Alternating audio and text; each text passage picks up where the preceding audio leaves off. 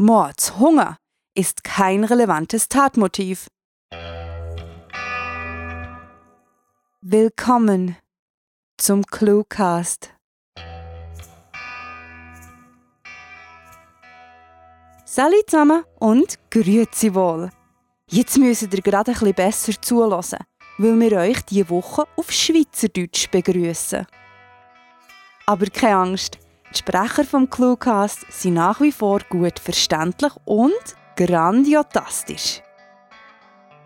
Wie immer wollen wir euch noch kurz darum bitten, auch nach der Geschichte ein Weile bei uns zu bleiben.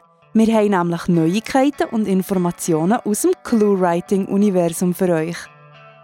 Aber zuerst kommt das, was am meisten Spass macht.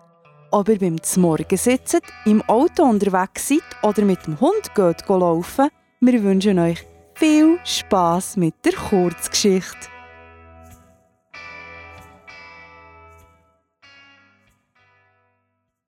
Einzelteile Der junge Mann streckte sich und warf einen Blick aus dem verdreckten Seitenfenster des alten Dodge Kombis, welcher in der brütenden Spätnachmittagshitze auf einem dieser riesigen leeren Supermarktplätze stand. Die Motorhaube war von der langen Fahrt durch die Everglades noch warm, der Wagen war gerade eben angekommen. Aus dem Radio dudelte irgendeine Melodie, die er schon so oft gehört hatte, so dass er sie kaum mehr wahrnahm. Typische Fahrstuhlmusik eben. Er mochte keine unscheinbare Musik. Da bevorzugte er Pauken und Trompeten oder Orgelklänge. Hauptsache, es weckte auf, sowohl physisch als auch spirituell. Er hatte das große Buch lange studiert und wusste, was in einen Song gesagt werden durfte und was nicht. Moral war für ihn eine Frage von Gut und Falsch, von Schwarz und Weiß. So hatten es ihm seine spirituellen Anführer gelehrt, und so musste es auch sein. Er hatte seinen Namen geändert, und manche nannten ihn nun den Mutigen, andere den Vollstrecker. Wichtig waren bloß Taten, keine Namen. Es gab sowieso bloß einen Namen, den niemand vergessen würde, und das war nicht seiner. Was er tat, war eine Notwendigkeit, nicht mehr und nicht weniger. Andere hatten es vor ihm getan und wiederum andere würden es nach ihm tun, lange nachdem sein Körper verwest war und er das ewige Leben genießen würde. Nicht, dass er vorhatte, heute zu sterben, dazu war es für ihn nicht an der Zeit. Er war der Vollstrecker, und er würde noch viele Ungläubige zur Hölle schicken, bevor es soweit war.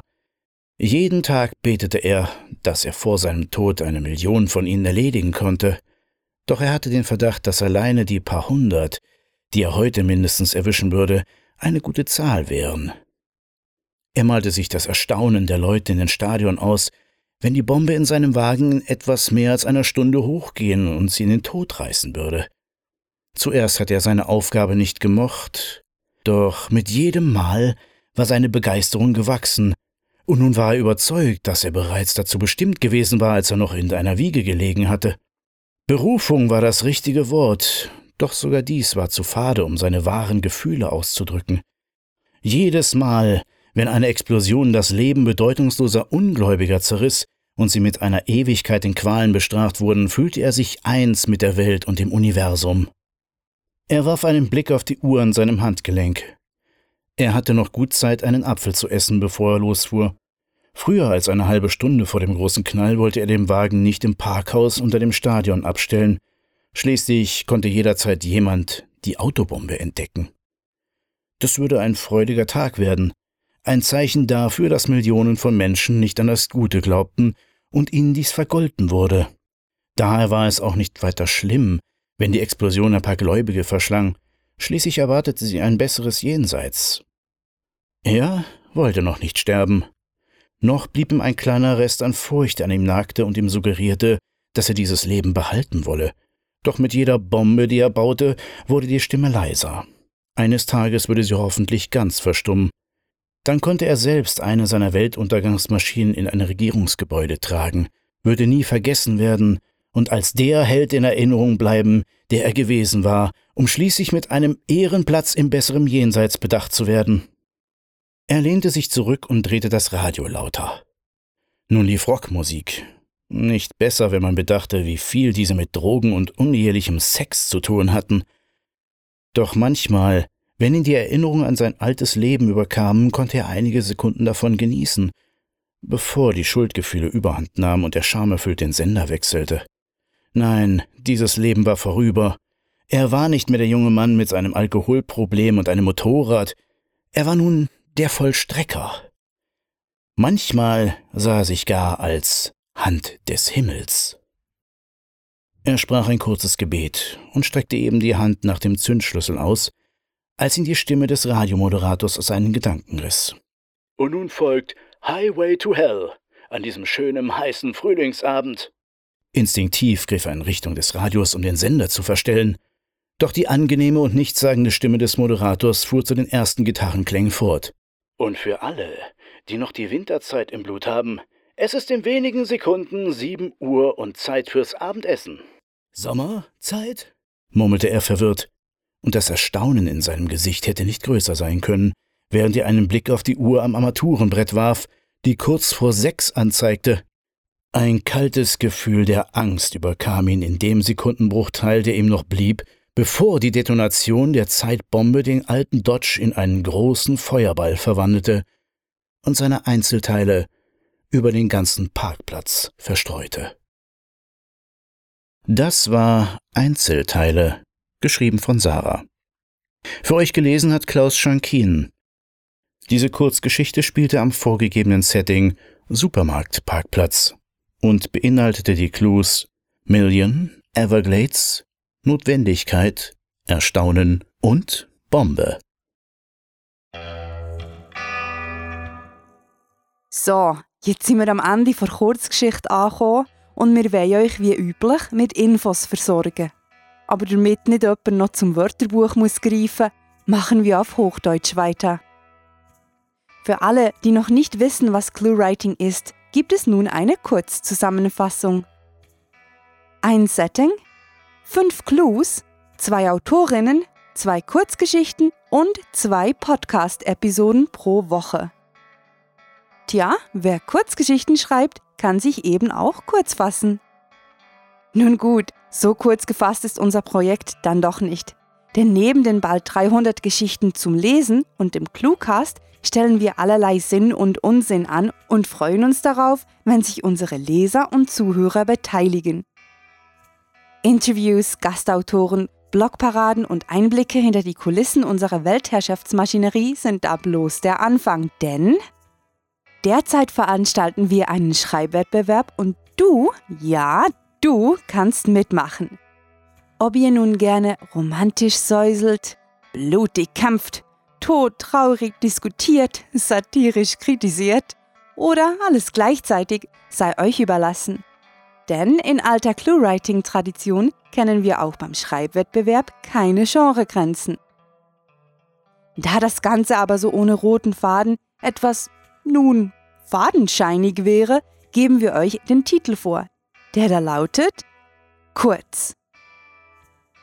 Die Gewinnertexte werden in einer E-Book-Anthologie veröffentlicht und zudem gibt es ein besonderes Goodie für die Besten unter den Besten. Drei ausgewählte Kurzgeschichten werden zum Ritter geschlagen und vom Cluecast-Team verpodcastet. Also, haut munter in die Tasten und lasst uns euren Beitrag bis zum 31. August zukommen. Die Bauanleitung zum ersten ClueWriting-Schreibwettbewerb findet ihr na wo wohl auf cluewriting.de. Dort findet ihr im Übrigen auch weitere Informationen zu denen, die den Cluecast erst möglich machen, nämlich unseren werten Sprechern. Dank der Plattform hörtalk.de dürfen wir euch jede Woche zwei Sprecher vorstellen, die unsere Geschichten mit ihren Stimmen veredeln und für euch das Lesen übernehmen. Besucht diese Helden des Cluecasts auch auf ihren Seiten und vergesst nicht, dem Echo ihrer Stimmen zu folgen.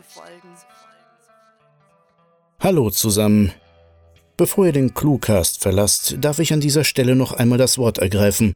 Meinen Namen Klaus Schankin kennt ihr ja schon, und meine Stimme mag der ein oder andere schon einmal in Hörspielen, Filmen oder Werbespots und Trailer gehört haben.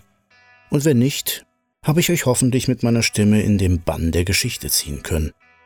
Doch bevor ich zu ausschweifend werde und euch mit zu viel Eigenbeweihräucherung langweile, besucht mich doch einfach lieber auf meinem Blog lupinwolf.blogspot.de Oder um den Cluecast ein wenig interaktiver zu gestalten, fragt mich doch einfach über die Kommentarfunktion des Cluecast.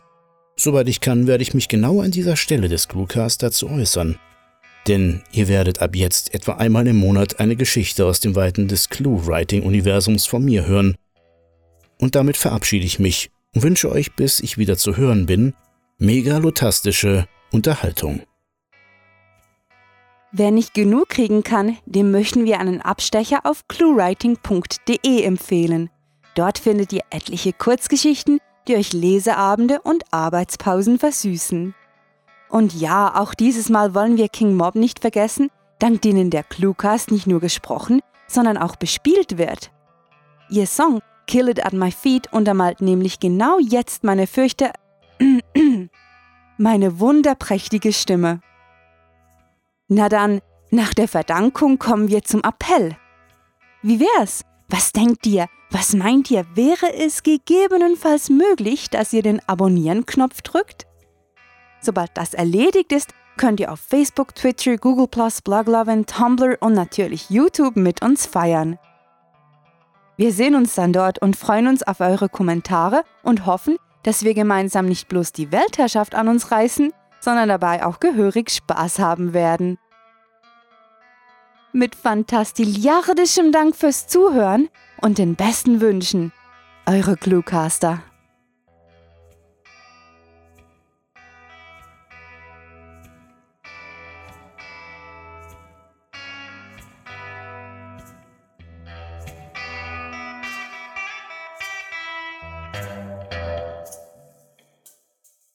Der wahre Weg zur Weltherrschaft führt über unzählige Behörden mit ewigen Wartezeiten.